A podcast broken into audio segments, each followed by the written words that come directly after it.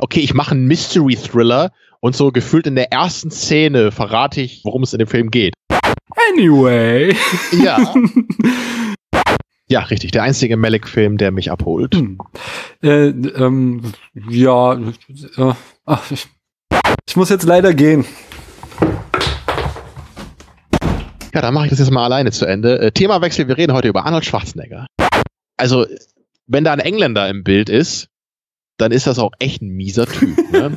diese Welt, dieses mittelalterliche Fantasy-Schottland, was Mel Gibson sich hier imaginiert, dass das einfach, das fasziniert, das sieht gut aus. Nee, das war in diesem Cyborg. Wir waren ein paar Jahre davor. Das ist ein Jean-Claude Van Damme-Film. Äh, finde ich allerdings tatsächlich besser als Gladiator. Nur weil irgendwie drei Stunden lang Freiheit geschrien wird, ist das für mich keine Auseinandersetzung mit Freiheit. Der fehlt dem Film einfach irgendwie Fingerspitzengefühl. Dem Film fehlt eigentlich Fingergefühl oder Handgefühl oder Armgefühl. Wow. Dann müssen wir noch mal über ein paar Filme reden, glaube ich, wenn ich dich so leicht auf meine Seite ziehen kann.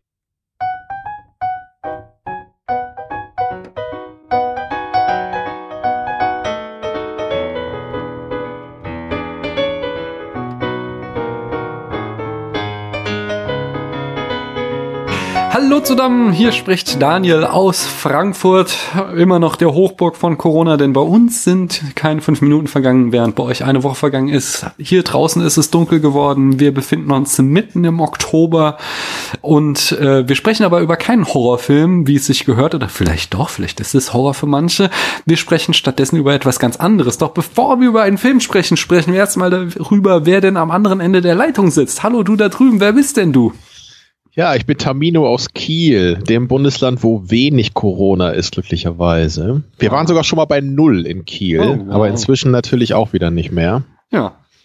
Und äh, sag nochmal in zwei Sätzen, wenn du das hinkriegst, wer du bist und was du im Internet machst. Ja, warum bin ich hier? Wie bin ich hierher gekommen? Genau. Ja, ja, dich kenne ich äh, wie man sich so kennenlernt als Filmfan, über irgendwelche Online-Portale und Podcasts ich etc. Glaube, das war ganz klassisch in den Kommentaren der Second Unit in dem Fall.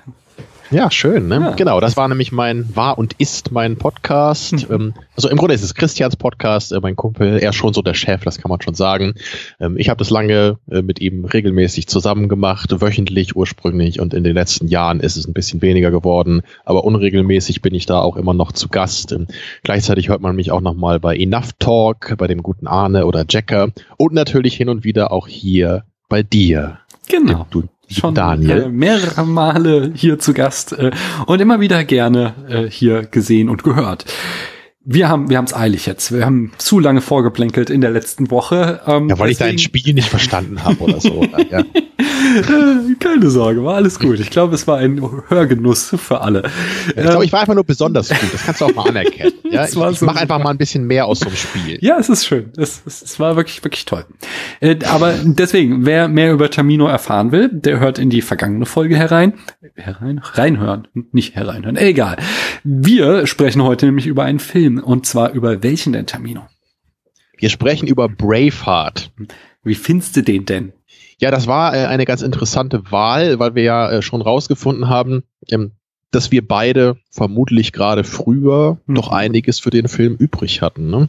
Ja. Und bei mir war es eben sogar mal ein Lieblingsfilm. Äh, würdest du da auch so weit gehen? Auf jeden Fall. Also tatsächlich. Ja, ja, das war mein absoluter Lieblingsfilm. Ähm, so als Teenager, als der rauskam. Ich erzähl gleich meine Geschichte. Erzähl du mal erstmal weiter, was du für den Film empfindest. Ja, ich ähm, ich wurde als Kind, glaube ich, einfach sehr stark von diesen epischen Schlachtsequenzen hm. beeindruckt. Ähm, das hat mich, ähm, es ist ja schon ein recht langer Film. Ich, ich, kann auch echt nicht mehr sagen, wann ich ihn zum ersten Mal gesehen habe. Ob das wirklich schon in den 90ern war. Äh, also spätestens frühe 2000er muss das gewesen sein. Ich bin ja ein bisschen jünger als du. Ähm, vielleicht war es aber echt auch schon 90er. Das kann schon sein. Ähm, ja, und der Film hat mich eben echt umgehauen und äh, mich dadurch dann auch so ein bisschen zu einem Mel Gibson-Fan gemacht, äh, dass ich dann auch dadurch so auf Lethal Weapon gekommen bin und später dann auch auf die Mad Max-Filme äh, und dann auch auf diese etwas äh, mittelmäßigen Thriller, die er noch so in den 90ern gedreht hat. Aber äh, Mel Gibson hat mich tatsächlich deswegen wie immer dann interessiert. Ähm, und äh, ja, ich meine, als, als Kind habe ich auch schon mit Playmobil-Rittern gespielt. Also mich hat das Mittelalter auch schon mal fasziniert. Äh, deswegen ist das durchaus so meine Art Film. So, ich, so diese aufwendigen Schlachtsequenzen haben sich eben bis heute so in meinen Kopf eingebrannt. Ähm, auch den Soundtrack mochte ich von Anfang an, so auch als Kind schon. Äh, der, ich finde den auch bis heute echt stark, das kann ich schon mal vorwegnehmen. So, also das ist eine, ein sehr emotionaler Soundtrack, der thematisch einfach auch schön passt.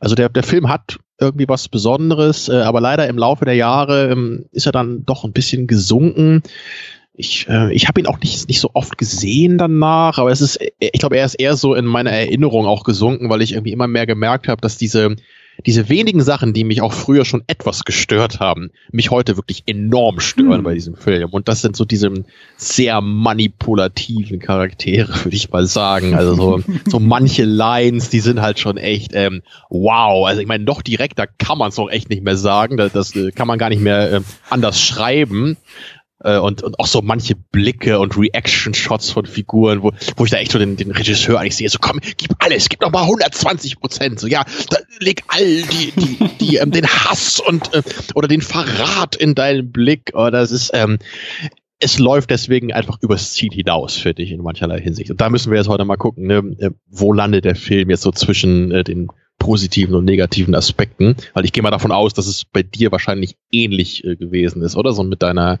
Rezeption über die Jahre hinweg. Ja, ich habe ja, also ich habe dich ja hier eben und für die anderen in der letzten Woche schon gefragt, was der Film war, den du als Teenager mochtest, für den du dich heute schämst. Ähm, das Ach, das ist der sogar. Meine Antwort war Mel Gibsons Braveheart, als ich diesen Fragebogen beantwortet habe. Wobei ich jetzt den Film nach langer, langer Zeit wieder gesehen habe und ich habe meinen Frieden damit gemacht. Ich finde es tatsächlich einen ganz okayischen Film. Ich finde, es ist nicht mehr.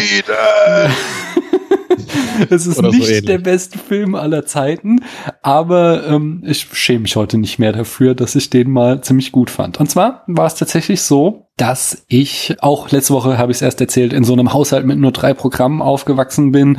Und äh, entsprechend habe ich mir sobald ich 16 wurde einen Job gesucht ähm, habe dann bei Runners Point Schuhe verkauft.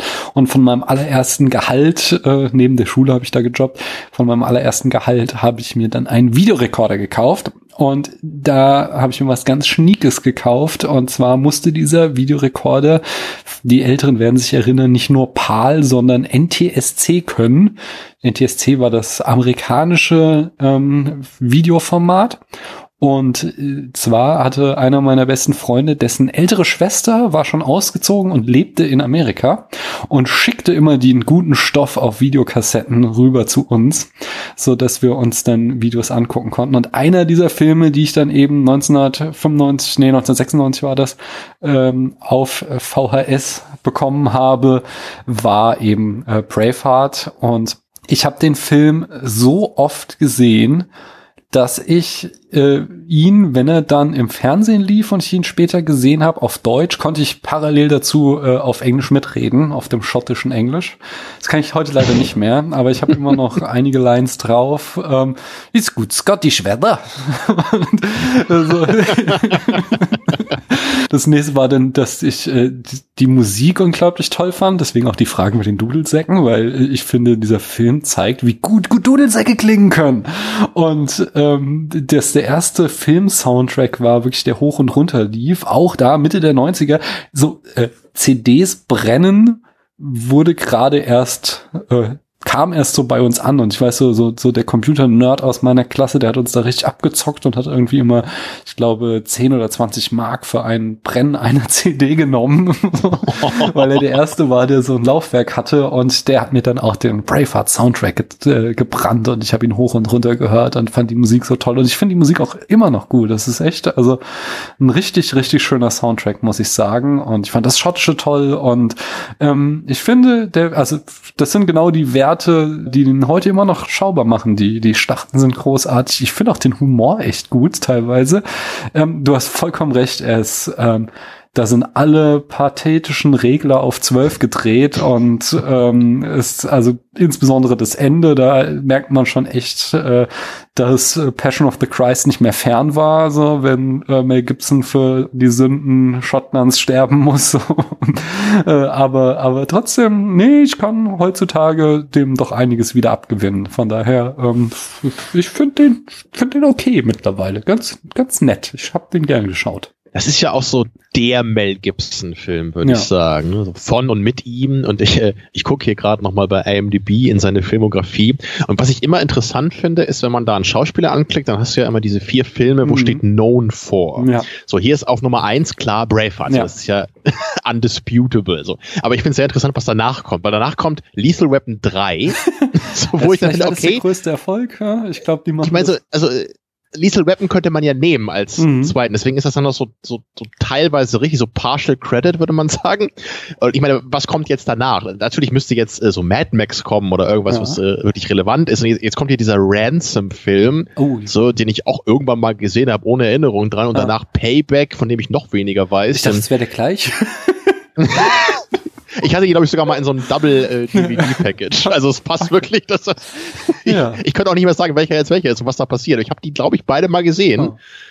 Ähm, ja, aber es ist irgendwie äh, bemerkenswert. Ne? Vielleicht richtet sich das echt nur nach irgendwelchen Einspielergebnissen, weil äh, es ist ja wohl klar, dass äh, Mad Max so nach, nach den beiden äh, Dingern so das ist, was Mel Gibson Ja. so am meisten auszeichnet. Genau, Ähm, lass uns das mal systematisch machen. Ich habe die Eckdaten, ich würde sie mal vorstellen, dann können wir gleich auch so in die Mhm. Materie einsteigen. Der Film stammt aus dem Jahr 1995. Regie, du sagtest es schon, und Hauptrolle, äh, also erstmal Regie führte Mel Gibson und seine Regisseurfilmografie, genau, da war 1993 sein Debüt The Man Without a Face, der sagt mir gar nichts, nie gehört, nie gesehen. 1995 kam dann Braveheart. 2004, also neun Jahre später, erst der nächste Film, The Passion of the Christ. 2006 kam dann Apocalyptico, dieser Film über die Maya. Apokalypto. Ah, Apocalypto, okay. Mhm. Und dann wieder zehn Jahre Pause, weil dann kam ja der Skandal. Da musste er ein bisschen äh, warten, bis er wieder was machen durfte. 2016 Hacksaw Ridge. Hast du den gesehen? Ich nicht, aber Habe ich noch nicht Genau, gesehen. Wollte ich eigentlich. So. Ja, habe da geteilte Sachen gehört, aber es, äh, da ich ja durchaus was übrig habe für so Kriegsthematik, wollte ich den Oh. schon noch mal sehen. Ich mag ja Andrew Garfield immer mehr. Also gerade jetzt auch habe ich ja äh, vor zwei Wochen oder so haben wir hier über Under the Silver Lake gesprochen und da mag ich ihn sehr gerne drinne und äh, auch eigentlich in The Social Network zum Beispiel und von daher ähm, Gut, ich wollte gerade sagen, ich habe nichts gegen ihn. Äh, ich kenne ihn halt nur aus diesem äh, recht äh, ja, belanglosen Spider-Man-Reboot Ja, und äh, aus. Social Network, äh, den ich halt einfach nur scheiße finde. so, da kann er nichts für, aber ähm, ah, ja, Social, Social Network ist so die, die der, der Mann, der die Meisterwerke scheiße findet. Also, ich- also guck mal, ganz kurz. Ich habe ich hab den Steve Jobs Film nicht gesehen. So, aber ähm, ich, ich weiß nicht, welcher von beiden so für mich der Kandidat für die, für die langweiligste Thematik ist, die jemals in irgendeinem Film verarbeitet das, wurde. Das ist doch ein Wie wurde Courtroom-Drama. Das ist doch oder, oder auch ein Wirtschaftsdrama. Es ist doch egal, ob es da um ein Social Network geht. Es geht da Genau, um es um menschliche von Beziehungen. Jesse Eisenberg, es geht ja. um, es geht um Macht. Es geht um Verrat, Intrigen. Das ist doch total geil. Und es ist von. Fincher gedreht. Von Fincher liebe oder hasse ich eh immer jeden Film. Es gibt bei Fincher nichts, was ich mittelmäßig finde. Das habe ich vor langer Zeit schon rausgefunden. Ich weiß auch nicht warum. Hm. Ist aber echt so. Okay. Ich habe einem Fincher-Film, glaube ich, noch nie fünf Punkte gegeben. Immer nur irgendwie neun plus oder drei. Okay. Das können wir auch mal besprechen. Aber es ist, ist ganz das ist lustig, weil ich, ich habe keinen anderen Regisseur, wo das so ist. Wel wel welchen, ist- welchen Film hast du denn drei Punkte gegeben? Alien. Drei. ja, tatsächlich, hast du recht. Ah, ja. Und was noch? Ich glaube, Panic Room habe ich noch weniger gegeben. Echt? Panic so, Room ist doch so auch ein guter Film. Ah. Zu lange her. Ich weiß noch, dass ich im Kino saß und nach Hause wollte, um Beavis und Butthead zu gucken. Das, war, das weiß ich noch. Und, äh, ja, diesen Zodiac-Film, das ist so für mich äh, Telefonieren the Movie. Oh Mann. Selten was Langweiligeres gesehen. Das ist wahrscheinlich sein Ja. bester Film, gell? Ist schon klar. ja, der ist sicherlich besser als Seven, ja. Ja. Seven klar, ist ein ja. großartiger Film, aber Zodiac ist Also- auch halt ein Meisterwerk. Seven war schon immer Top Ten Film für mich, seit ich den zum ersten Mal gesehen habe mit zwölf oder was. Der Ähm, ist auch echt ja, gut. Fight Club ist natürlich auch großartig, finden viele wahrscheinlich am besten, Mm, finde ich auch das, ja. Und, Hm. und ich meine, ich habe ähm, immer, ich habe nur einmal den äh, mit äh, hier Ben Affleck hier, äh, wie heißt der nochmal? Äh, Gone Girl. Ja, Gone Girl. Den habe ich erst einmal gesehen, Mhm. fand den im Kino aber auch äh, ziemlich klasse. Ähm, also das sind eben die drei. Filme, die ich wirklich gerne mag. Und ansonsten, ich weiß nicht, Gott, Benjamin Button. Ja, das das, ist halt auch so, Benjamin äh, Button ist tatsächlich ein Ausreißer nach unten. und ich meine, also komm, The Game, ja, ich, ich mag Michael Douglas und so, ist auch filmisch eigentlich genau die Periode, die ich mag, aber ähm, okay, ich mache einen Mystery-Thriller und so gefühlt in der ersten Szene verrate ich, worum es in dem Film geht und ich nenne ihn The Game. Äh, Also, also ich muss ganz ehrlich sagen, ich, Äh? den habe ich damals auf Video auch gesehen und ich seither nicht mehr und ich kann mich nicht mehr erinnern. Da halte ich mich raus. Ich weiß nicht, das ist, äh, warum, dann nenn den Film irgendwie XY. Ja, das wäre ja besser. Oder und lass diese bescheuerte Szene am Anfang weg, wo, wo er mit seinem Bruder redet und die halt genau darüber reden, was sie gleich machen werden, so durch die Blume. Und ich, ich verstehe es nicht. Und danach sind halt, ja, wirre, komische Sachen passieren und ich sitze davor und denke nur, ja, ist halt alles nur inszeniert, interessiert mich nicht. Anyway. Ja. Das Drehbuch. Das Drehbuch von Braveheart schrieb Randall Wallace, der Wallace, Wallace der übrigens nicht verwandt ist mit William oh. Wallace, soweit man das weiß, aber inspiriert wurde zu dem Drehbuch auf einer Reise nach Schottland, um seine schottischen Wurzeln zu erfahren und dort entdeckte er nämlich diese Legende über diesen mittelalterlichen schottischen Patrioten und schrieb daraufhin das Drehbuch von Braveheart. Der hat unter anderem auch gemacht The Man in the Iron Mask, äh, da hat er auch Regie geführt 1998, Pearl Harbor 2001. Das macht sich gut im Lebenslauf. We Were Soldiers, da hat er auch Regie geführt, da spielt auch äh, Mel Gibson mit. Und äh, was ich auch ganz lustig fand, weil ich das Spiel gern gespielt habe, er hat das äh, Computerspiel Titan Quest geschrieben. Das war so ein Third-Person Hack and Slay im antiken Griechenland. So ein bisschen so ein Diablo-Klon. ich mochte okay. das sehr gerne. Und da hatte tatsächlich von gehört. Die, die Story für geschrieben. Und produziert wurde der Film unter anderem von äh, Mel Gibson selbst, aber das war nur so, würde ich mal jetzt mutmaßen, der Oscar-Credit. Also das macht man ja seit einiger Zeit ganz gerne, dass so das Mastermind hinter einem Film nochmal einen Produktionscredit kriegt, damit der auch einen, im Zweifel einen Oscar für die, äh, für den besten Film kriegt, weil der geht ja an den Produzenten. Der, der wirkliche ähm, finanzielle Mann dahinter war nämlich höchstwahrscheinlich Alan Ladd Jr. und das ist ein spannender Typ. Denn der hat zwar ziemlich wenige offizielle Producer-Credits, aber der war sehr lange ein sehr hohes Tier in Hollywood. Ähm, er ist der Sohn des Schauspielers Alan Ladd und er war zum Beispiel studioseitig beteiligt an der Produktion von Star Wars, Alien, ähm, Blade Runner und Indiana Jones, ähm, ohne jetzt da irgendwie als Produzent aufgeführt werden zu sein, aber er war halt so der Studio-Executive, der da hinter den Projekten stand. Er, Fast so toll wie Paul Haber, ne? genau.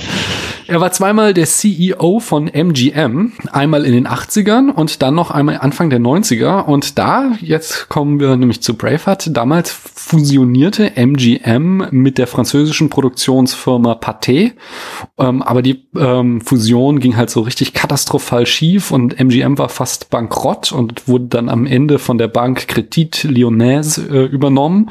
Und äh, die, die übernahmen die Anteilsmehrheit und die feuerten daraufhin Lad und setzten einen anderen CEO rein, um den Laden wieder aus dem Dreck zu ziehen. Und äh, ein Teil der Abfindung von Lad war eben, dass er die Rechte an Braveheart bekam. Er durfte die quasi mitnehmen und ähm, er gründete dann sein eigenes Studio, The Lad Company, und nahm unter anderem Braveheart mit und produziert diesen Film. Und ich würde mal sagen, es hat sich sehr gelohnt für ihn. die Kamera führte John Toll, der hat zum Beispiel The Thin Red Line gemacht. Den magst du auch, wenn ich mich richtig an eine Folge von dir und Arne erinnere. Richtig, mhm. ja. Hat auch ein bisschen gedauert, äh, aber der einzige Film, äh, wie heißt der Regisseur nochmal? Meine Güte, ist schon ähm, spät hier. Terence Malick. Ja, richtig. Der einzige Malick-Film, der mich abholt. Hm. Äh, ähm, ja, äh, ach, ich, ich habe zu Malik keine irgendwie ernsthafte Meinung, muss ich ganz ehrlich sagen. Ich musste noch mal wieder intensiver reingucken, aber ich, ich kann auch genau sehen, was dich stört. Das ist schon alles immer so ein bisschen pseudo-intellektuell, esoterisch, äh, Bild, äh, Salat. Absolut. aber und schaukeln in Zeitlupe. Ja, genau. Aber ich glaube, es kann, das hat auch seinen Reiz. Aber, aber wie gesagt, ich müsste da eigentlich noch mal intensiver reingucken, bevor ich da irgendwie mein mein Urteil abschließend fällen könnte.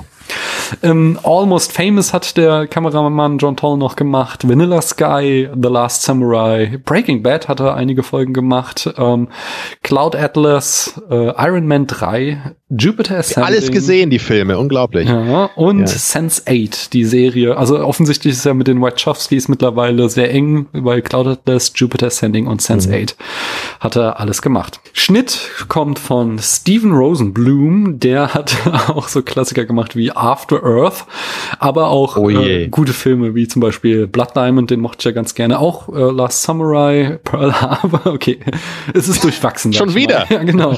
Und X-Men äh, ist er auch der äh, Editor gewesen. Ja, es scheint so eine Clique zu sein, die immer mal wieder zueinander finden. Und die Musik, äh, die ich ja eben schon so gelobt habe, die stammt auch von einem ganz großen, nämlich von James Horner.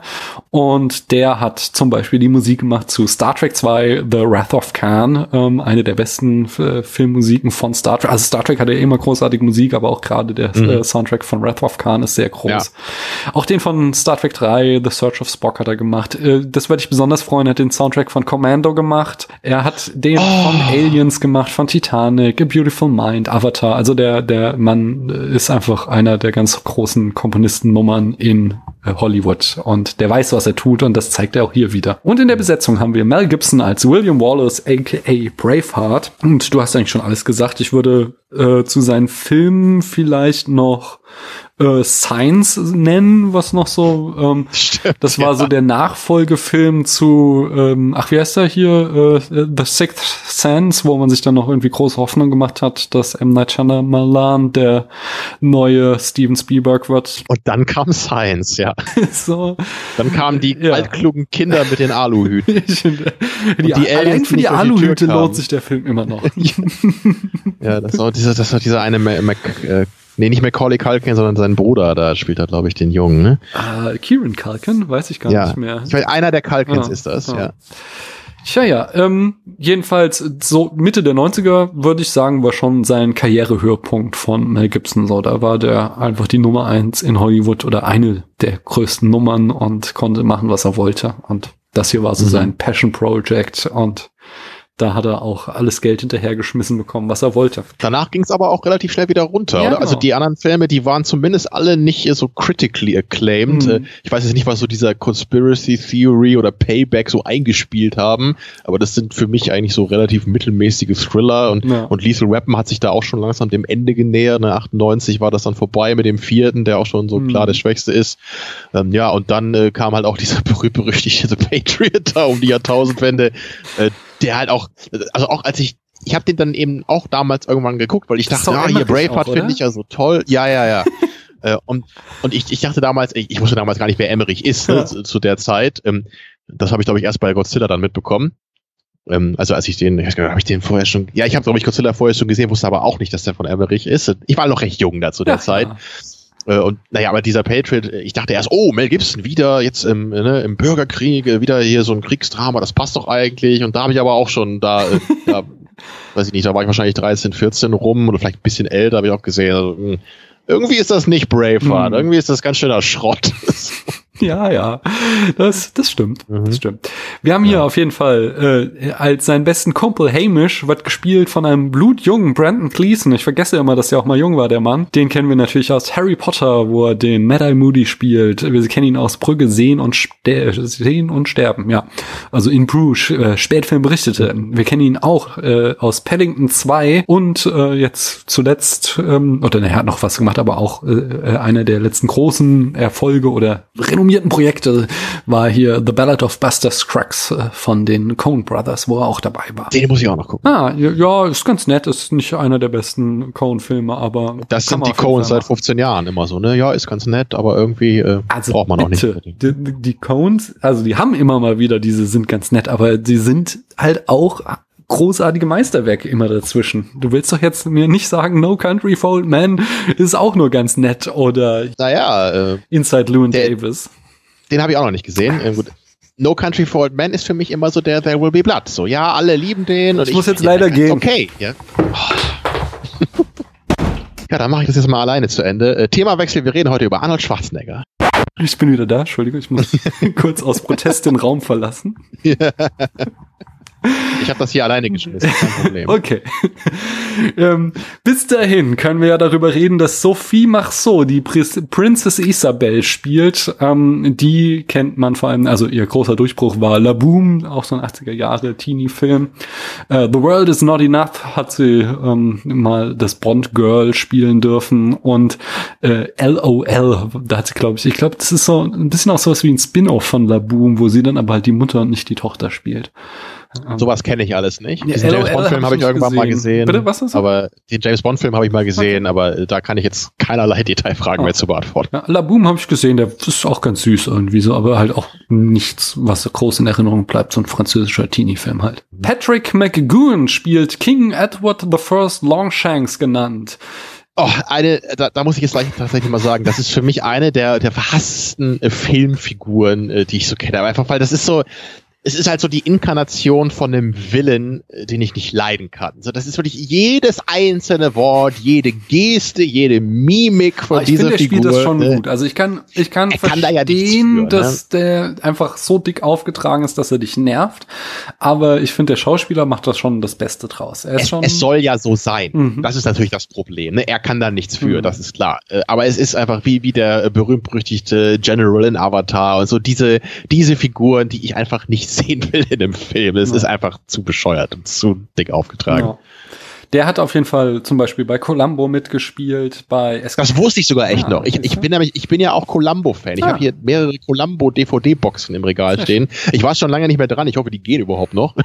Das, äh, ich habe die nämlich größtenteils gekauft, als DVDs gerade neu waren. Ah. Das ist schon eine Weile her. Und ich habe dann echt mal so ältere Bilder von ihm gesehen und dann auch hey, den kenne ich doch aus Columbo. Ja, das Mhm. Gesicht kommt mir doch bekannt vor. Genau. Ja. Escape from Alcatraz hat er mitgespielt und so die mit einer Serie ist er auch berühmt geworden und das war Danger Man. Ich glaube irgendwie in den 60ern. Dann haben wir noch die Catherine McCormack, die spielt die Murren. Ähm, die hat zum Beispiel auch bei Spy Game, bei 28 Weeks Later oder der Serie Sherlock mitgespielt.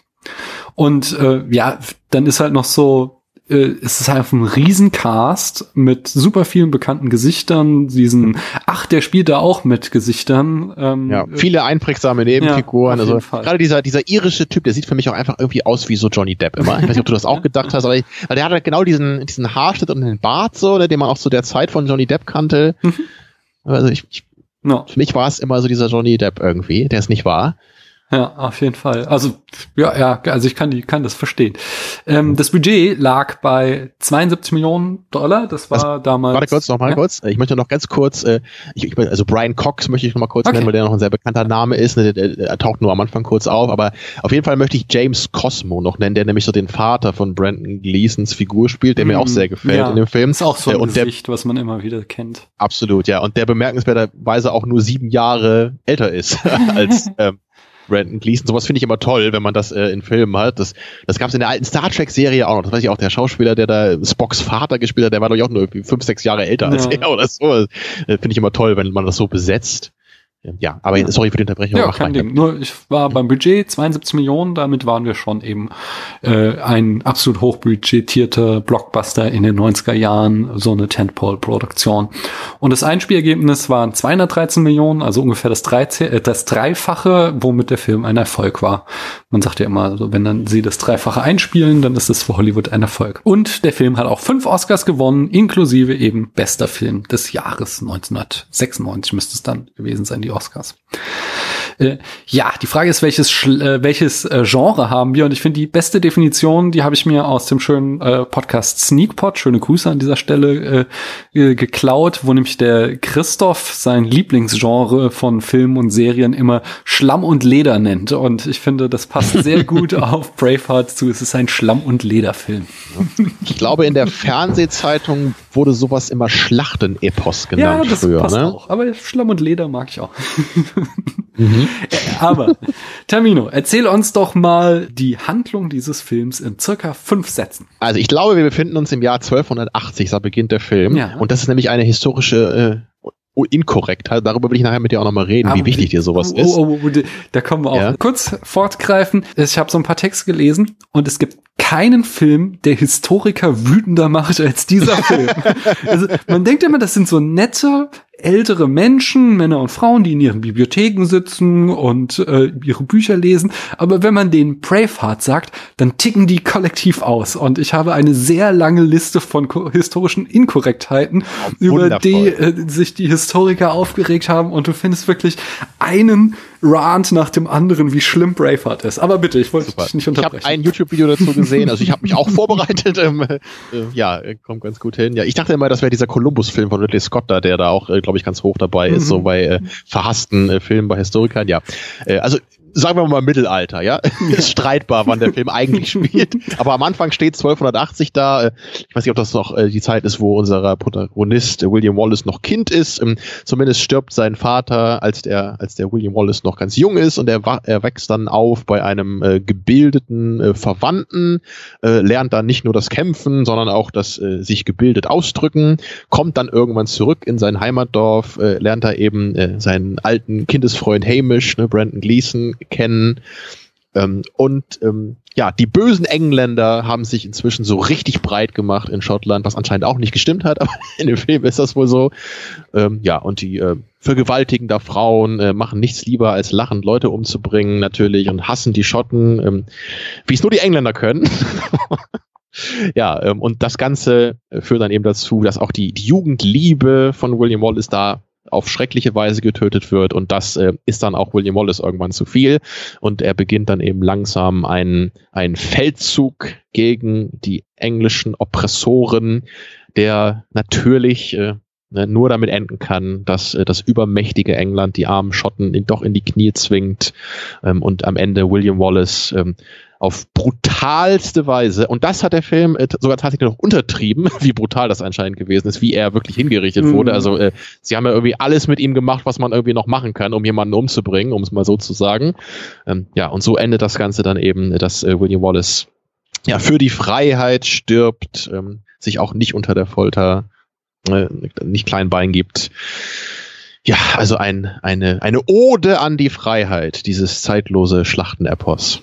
Ja, würdest du denn sagen, der Film funktioniert in dem, was er versucht? Das ist tatsächlich, es, es klingt wie eine einfache Frage, aber ich finde das gar nicht so einfach zu beantworten. Also schwieriger als bei anderen Filmen. Mhm. Das, das muss ich ein bisschen sortieren. Also ich, ich würde erstmal sagen, es ist nicht so, dass nichts bei mir ankommen würde. Mhm. Also der Film transferiert was. Er transferiert Gefühle für mich, er transfer, transferiert Botschaften, Inhalte. Da kann ich nicht sagen, dass ich nur irgendwas Leeres hier gucken würde. So da, da kommt bei mir was an. Nur wie kommt das Ganze bei mir an? Ja, es, es kommt leider nicht auf auf eine Weise an, wie ich es mir wünschen würde, dass ich ähm, ich sehe eine Geschichte, ich sehe Figuren, ich ähm, ich werde bewegt von dem Ganzen, ich, ich äh, finde es glaubwürdig, es, es bewegt mich auf eine ähm, gewisse ehrliche Art, ne, wie ich mir eigentlich ein, ein gutes Drama wünschen würde, würde sondern der Film äh, schwingt hier nicht nur auf dem Schlachtfeld den Kriegshammer, sondern auch wirklich in seiner Dramaturgie, und das habe ich am Anfang ja auch schon angedeutet. Ähm, also, wenn da ein Engländer im Bild ist, dann ist das auch echt ein mieser Typ. Ne? Und wenn da ein Schotte im Bild ist, dann ist das immer so ein super lockerer, sympathischer, einfacher Typ, so der eigentlich nichts will, als nur zu alles und jedem lieb zu sein und sein Leben zu führen. Also so, so ist dieser Film gestrickt. Ähm, Aber ist das jetzt zum Beispiel ich, bei den alten Star Wars Filmen anders? Ja, aber die sind nun mal eben keine Gerechtigkeitsdramen ne, oder Freiheitsdramen. Ja, irgendwo ja da, schon. Da nur die Rebellen, die da, also es wird eigentlich nie genau gesagt, wofür die kämpfen, aber schon irgendwie auch für Freiheit. Die kämpfen nur irgendwie gegen. ja, genau. Das ist doch viel schöner eigentlich, ja. als für irgendwas zu kämpfen. Ja, das könnte man jetzt vielleicht so sagen. Ähm, ich, ich sehe eben da schon noch eher so diese klassische Struktur von dieser Good versus Evil Geschichte ne, und Hero's mhm. Journey und ähm, Natürlich hat auch Star Wars so vielleicht seine etwas pathetischen Momente, aber ich, ich muss da halt nie mit den Augen rollen, ne, wie ich das hier so äh, alle fünf Minuten machen muss in Braveheart, ähm, weil es also ich, ich finde auch in Star Wars tatsächlich, äh, die, die Figuren sind einfach authentischer da, ne? Und, und nicht so manipulativ. Hm. äh, es, es, es hängt, ja, es ist, ist schwer, so das genau auf den Punkt zu bringen, wie ich das sagen würde. Ähm, es, es hängt einfach davon ab, wie man an den Film rangeht. So Star Wars, klar, hat die Aspekte, da hast du schon recht, aber es, es fühlt sich eben nicht wie ein so ein, so ein reines Drama an, vielleicht in erster Linie. Es ist ja schon auch einfach ein Abenteuer noch mehr, als es Braveheart ist, würde ich mal sagen. Es ist auch einfach ja noch diese, die, diese Faszination ne, dieser Welt, die Star Wars aufmacht. Und das ist natürlich auch hier irgendwie drin. Es ist natürlich auch irgendwie ein Abenteuer. Natürlich hat es Worldbuilding, aber im Zentrum steht ja schon wirklich so diese ähm, Charakterdynamiken, die der Film aufmacht, so die die ganze Frage von von Gerechtigkeit, ne, von von Rache und, und Mord und Verrat, so diese Sachen sind hier für mich noch ein weit integralerer Bestandteil, als mhm. es das bei Star Wars äh, beim Star Wars Franchise ist. Und ähm, der Film weiß das sicherlich auch, dass das seine zentralen Aspekte sind. Nur er entscheidet sich für meinen Geschmack falsch, die rüberbringen zu wollen, nämlich mit unendlich vielen Zeitlupen ne, und, und äh, unendlich vielen super emotionalem so so Face Acting, ja, so Mimik und äh, das ist ähm, es ist schon eher was theatralisches und eben leider nicht im Guten. Mhm. Ähm, ja, aber ich kann trotzdem nicht sagen, dass der Film für mich auf, auf also in Gänze versagt. Ähm, es kommt was bei mir an, um das abzurunden. Es, es kommt aber leider nicht so genau richtig an, wie ich mir das wünschen würde. Hm. Ich glaube gar nicht, also ähm, ich habe den Film anders wahrgenommen. Für mich war das nicht so sehr dieses Charakterdrama. Ja, wir haben irgendwie so ein großes Thema mit Freiheit, aber das habe ich auch eher so draufgeflanscht immer wahrgenommen. Das ist jetzt nicht der Film, an dessen Ende ich mich hinsetze und frage so, hm, und was wollte der Film uns damit sagen? Was ist die wahre Botschaft von Freiheit? Ähm, sondern dass halt äh, ist für mich eher schon immer halt eben dieses ähm, Spektakelkino war. Also das einfach äh, das Spektakel besteht darin, da diese Armeen aufeinandertreffen zu lassen und da eben dann auch so auch hier eine Heldenreise zu erzählen von William Wallace, der halt eben klein aufwächst, aufsteigt zu einem großen Schlachtenführer, dann ähm, ja am Ende wieder fällt, dass das äh, halt der Film da ganz groß von seinen Schauwerten lebt und auch so von so kleinen Momenten, wo ich sagte, ähm, ja, ich finde tatsächlich auch so diesen Humor immer mal wieder ganz gut gelungen. Das ist so ein das ist so eine klassische Blockbuster-Formel, wo wir halt einfach, ähm, wir sehen viele spektakuläre Sachen, wir haben gute Witze, nette Dialoge immer dazwischen, wir haben auch Gefühle und die funktionieren nicht wirklich gut, da gebe ich dir recht. Das ist alles irgendwie auch so ein bisschen cringe-worthy, auch seine beiden Liebesgeschichten, die er so irgendwie so reingepackt hat, das, da, da, da schämst du dich ein bisschen für. Ähm, ja. äh, aber es sind dann trotzdem noch so genug so Sachen wie halt einfach, dass die, diese Welt, dieses mittelalterliche Fantasy-Schottland, was Mel Gibson sich hier imaginiert, dass das einfach, das fasziniert, das sieht gut aus. Die, die Charaktere sind toll. Wallace ist jetzt noch der langweiligste, aber so seine ganzen Kumpels, die da mit ihm rumhängen, mit denen. Man macht ja fast die Augen nach Hogwarts auf. Ne? So, ja, also genau. Also. Aber, aber auch so, so jetzt meine ich so Am Amish und der Ire und Amishs Papa und auch Robert the Bruce finde ich eigentlich irgendwie immer so ein Charakter, die finde ich ganz cool, den sehe ich gerne. Ähm, Sorry, ganz kurzer Einschub, bevor ich das vergesse. Hast du davon gehört, dass es Braveheart 2 geben soll? Nein. Ich habe tatsächlich vorhin einen Trailer gesehen ja. und nach der Hälfte der Laufzeit habe ich mich immer noch gefragt, ob es ein Witz ist. Und zwar spielt der Schauspieler, der auch hier Robert the Bruce spielt, spielt da die Hauptrolle. Und es ist irgendwie echt Braveheart 2, The Story of Robert the Bruce. Es spielt in hm. irgendeiner Schneehütte oder irgend sowas. Ich, ich, ich konnte da auch kaum aufpassen, weil ich immer nur dachte, ist es gerade wirklich ein Witz? Ist heute der 1. April? Oder also das ist wohl irgendein so Trailer von 2019 schon, ja. Braveheart 2. Das, das klingt klasse, oder? Ja, aber wobei äh, das mit Robert the Bruce, da ist was dran, da komme ich später noch zu. Ich möchte noch nicht, ja. ich möchte das mehr okay. so geballt, die, ähm, die Ungereimtheiten äh, präsentieren, anstatt sie jetzt so häppchenweise zu machen. So. Ein edler Anspruch, ja. Ja, ja, nicht wahr? Die Handlung, also ich finde die Handlung so ein bisschen redundant, muss ich ganz ehrlich sagen. Also sie, ich finde das ganz okayisch bis ähm, so zu der ersten großen Niederlage und dann dem Verrat. Und ähm, dann vergesse ich immer, dass der Film danach noch so lang weitergeht. also jetzt, ich habe den Film geguckt und ich dachte so, ja, okay, jetzt ist die Niederlage und dann ist er gleich in England am Hof. Und dann geht der Film noch irgendwie anderthalb Stunden, bevor äh, er da hingerichtet wird, weil der Film dann eigentlich an dem Punkt enden sollte. Aber nein, dann muss da noch mal irgendwie so ein Aufstieg und noch irgendwie der Versuch einer neuen Schlacht äh, in die Wege zu leiten oder ich weiß gar nicht mehr, was da hinten raus passiert. Da ist es auf alle Fälle viel zu lang, so da, da verliert mich die Handlung. Handlung.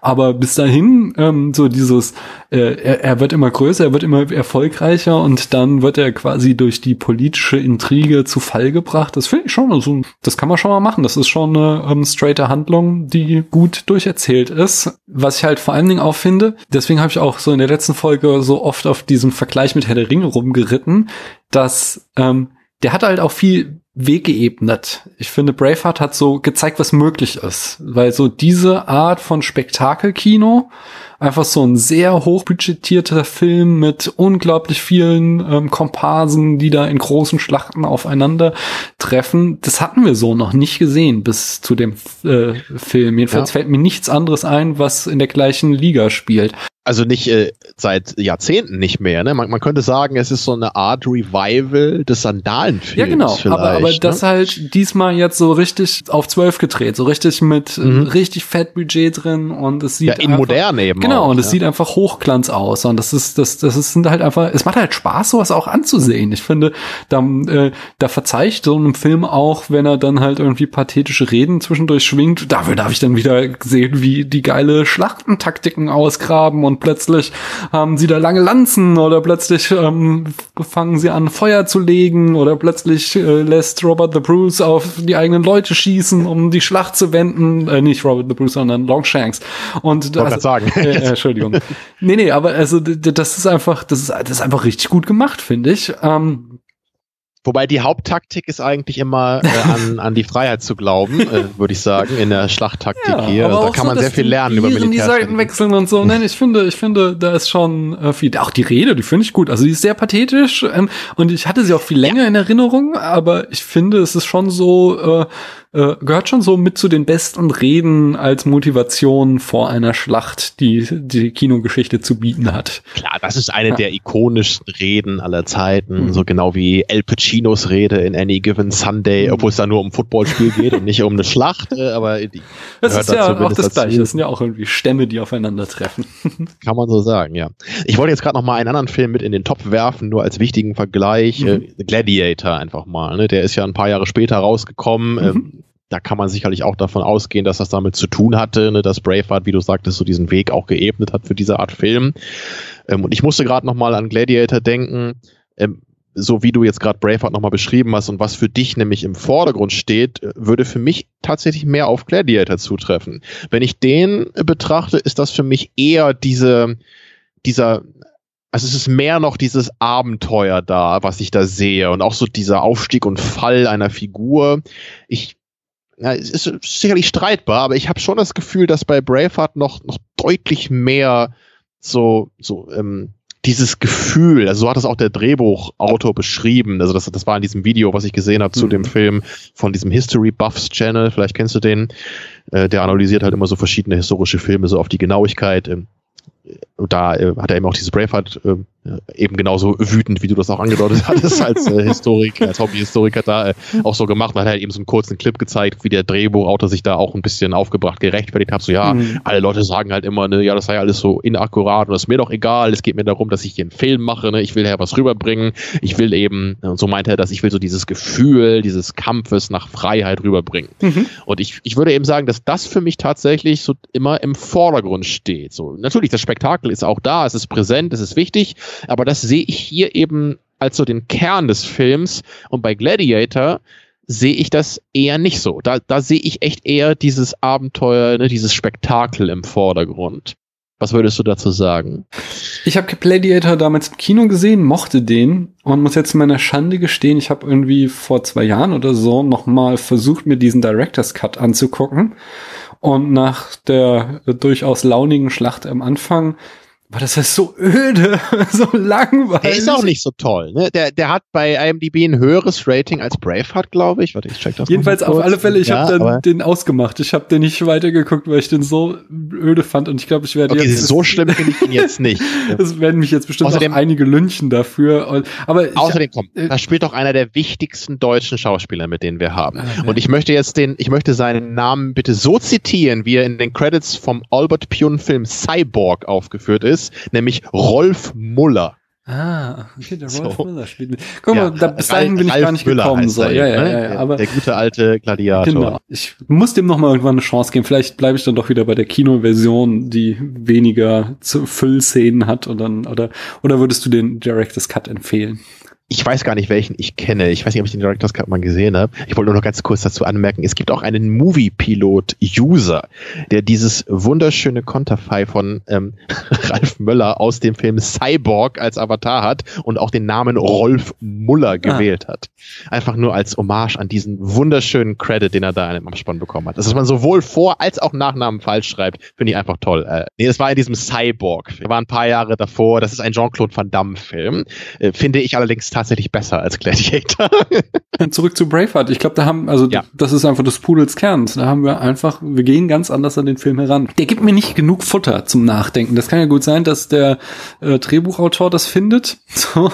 Aber nur weil irgendwie drei Stunden lang Freiheit geschrien wird, ist das für mich keine Auseinandersetzung mit ja, Freiheit. Aber das ist ein sehr guter Punkt. Genau, das ist nämlich genau der Knackpunkt dabei. Weil ich glaube eben, der Film will das aber. Der Film will dir das rüberbringen.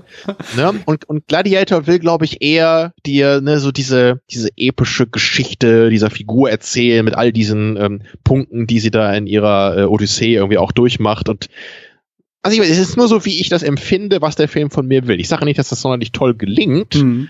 Ne, aber deswegen ist das für mich irgendwie doch noch da.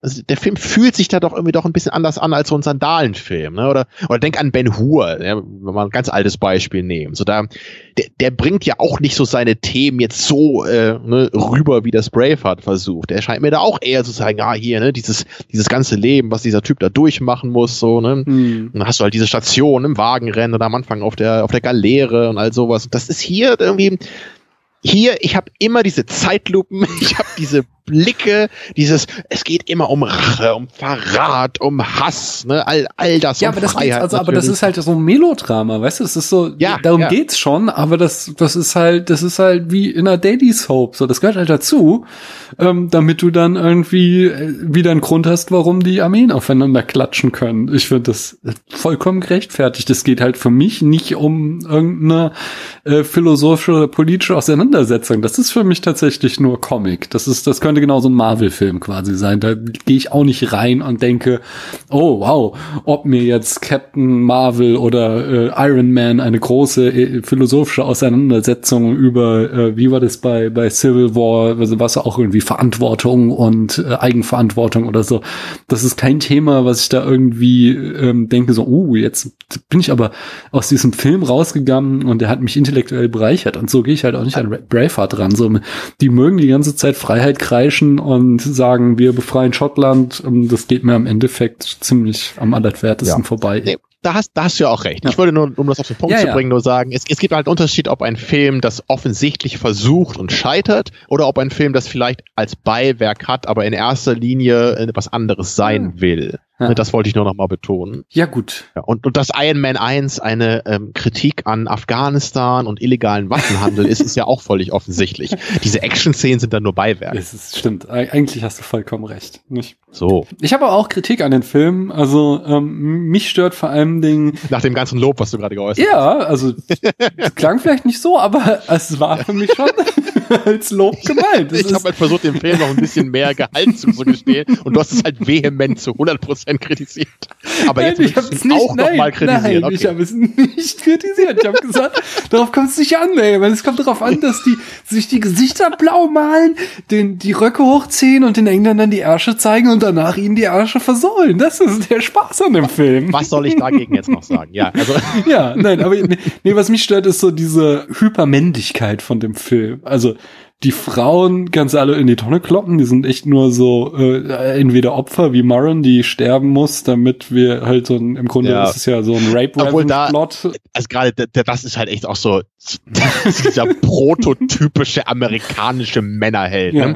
Ich meine, er hat halt seine Jugendliebe so, als er fünf war mhm. und hat natürlich in seinem ganzen Leben, obwohl er irgendwie 15 Jahre war, das war an niemand anderen gedacht und er kommt zurück in sein Dorf und quasi gefühlt heiraten die beiden sofort. Ne? Weil natürlich beide, seit die sich als Kinder, als Fünfjährige zum ersten Mal gesehen haben, sie waren füreinander bestimmt, so, ne, die, die ewige Liebe und deswegen so William Wallace ist halt so der, der reinste, ne, beste Mensch. Er begehrt nur eine Frau, die er mit fünf schon geliebt hat. Mhm. Ne? Aber was dann auch, also das ist zum Beispiel ein Kritikpunkt, den ich nirgendwo finden konnte, der mich immer schon früher am meisten gestört hat. Sie kennen sich seit sie Kinder sind. Sie sind ungefähr gleich alt als Kinder, aber als William Wallace dann zurückkommt, ist er irgendwie 15 Jahre mehr gealtert als sie, weil sie plötzlich Anfang 20 ist und er ist offensichtlich Ende 30. Das ist so. Mel Gibson sieht einfach so gut aus, das muss man irgendwie dann wenigstens mit dem Alter ein bisschen ausbalancieren. Ne? Nein, nein, das ist, das ist so, ah, das ist wieder dieses, ähm, Frauen dürfen nicht altern in Hollywood. Das ist, ah, naja, und dann halt auch dieser Trope, dass äh, Isabels Mann halt schwul ist und äh, der äh, der Freund von ihm, der nervt den Papa Also, nur, bis ich- er ihn glaub- umbringt. Ich glaube, das finde ich am schlimmsten an dem Film. Dieser komische Subplot. Ja. Da. Das, ich, also ich kenne den Film auch schon so lange, dass ich das nicht mal verstanden habe, als ich den zum ersten Mal gesehen habe. Diese Blicke, ne, die da ausgetauscht werden bei dieser Hochzeit am Anfang. also du könntest es ja sogar gut erzählen so. Das ist klar, es ist halt eine arrangierte Ehe und er steht halt auf Männer, aber nee, es ist halt so super homophob alles, dass er, er ist halt voll das Weichei und sie muss dann nach Schottland gehen und sich den echten Mann ranholen, der sie natürlich Ja, sofort schwängert und so und das das ist Und auch da ist, also das ist halt so schwierig, das so genau. Also ich finde halt auch so dieser, dieser, dieser Darsteller, der so als Liebhaber von dem Mhm. äh, Thronfolger, ich meine, er sieht halt einfach sehr prototypisch aus, wie man sich in den 90ern einen homosexuellen Mann vorgestellt hat. hm. Und ich bin mir halt ziemlich sicher, dass der auch so gecastet wurde. Ne, er, er er könnte ja auch Model sein, durchaus. Ne, und das ist so. Ich weiß nicht, ob ich das wirklich schlimm finde, aber auch das, das ist für mich so eine gewisse Oberflächlichkeit, dass man einfach dann so, du, du hast dann nur diese Figur und die sieht halt aus wie so der, der schöne Liebhaber für, von dem, von dem Mhm. Thronfolger und, und dann, dann wird er da irgendwie von dem König dann aus dem Fenster geworfen, ne, so endet dann sein Arc. Ähm, das ist alles so, also, ach, das ist halt so, so, so platt und oberflächlich erzählt. Ne, also ich, ich, ich hätte es einfach besser gefunden, wenn man da jemanden genommen hätte, der vielleicht nicht aussieht wie ein Model. So, ne? Ja. Um, äh, Da sind wir dann wieder auf einer Wellenlinie. Der fehlt dem Film einfach irgendwie Fingerspitzengefühl. Wie ihm in vielen Szenen das einfach genau. Fingerspitzengefühl fehlt. und das ist auch so das Understatement. Dem Film fehlt eigentlich Fingergefühl oder Handgefühl oder Armgefühl. So. äh. Ja, ja.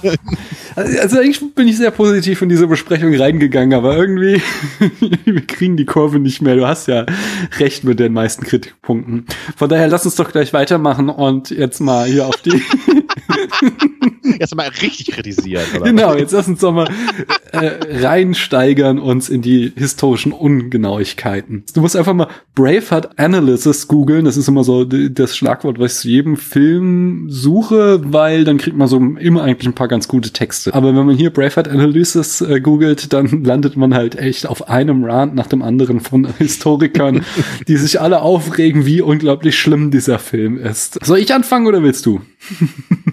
Also ich glaube, du hast da deutlich mehr recherchiert. Ich habe eher mal dieses äh, 25-Minuten-Video angeguckt ne, und mir so ein bisschen äh, generell versucht zu überlegen, ähm, wie wichtig ist mir das, wie akkurat ein Film ist. Ich würde sagen, äh, gib uns mal ein paar Hard Facts und dann kommen wir vielleicht auf die Frage zurück. Okay. Also das erste und äh, das, das kann man jetzt, also so wie es geschrieben ist, kann man es einfach nur schreien. Denn das wütendste, was die Historiker macht, ist immer, die verdammten Kills! Es gibt keine Kills im 14. Jahrhundert! Die Kills wurden erst 300 Jahre später erfunden! Ungefähr so schreibt es jeder Text.